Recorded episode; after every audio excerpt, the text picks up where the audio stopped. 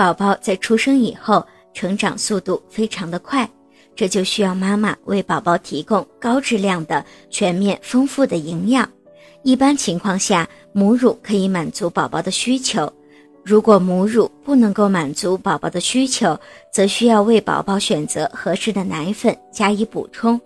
碳水化合物在构成宝宝机体重要部分的同时，还参与宝宝的新陈代谢，并且能够转化为热能。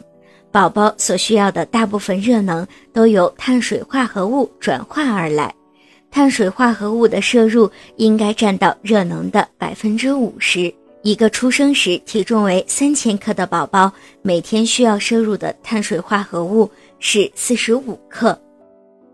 如果您在备孕、怀孕到分娩的过程中遇到任何问题，欢迎通过十月呵护微信公众账号告诉我们，这里会有三甲医院妇产科医生为您解答。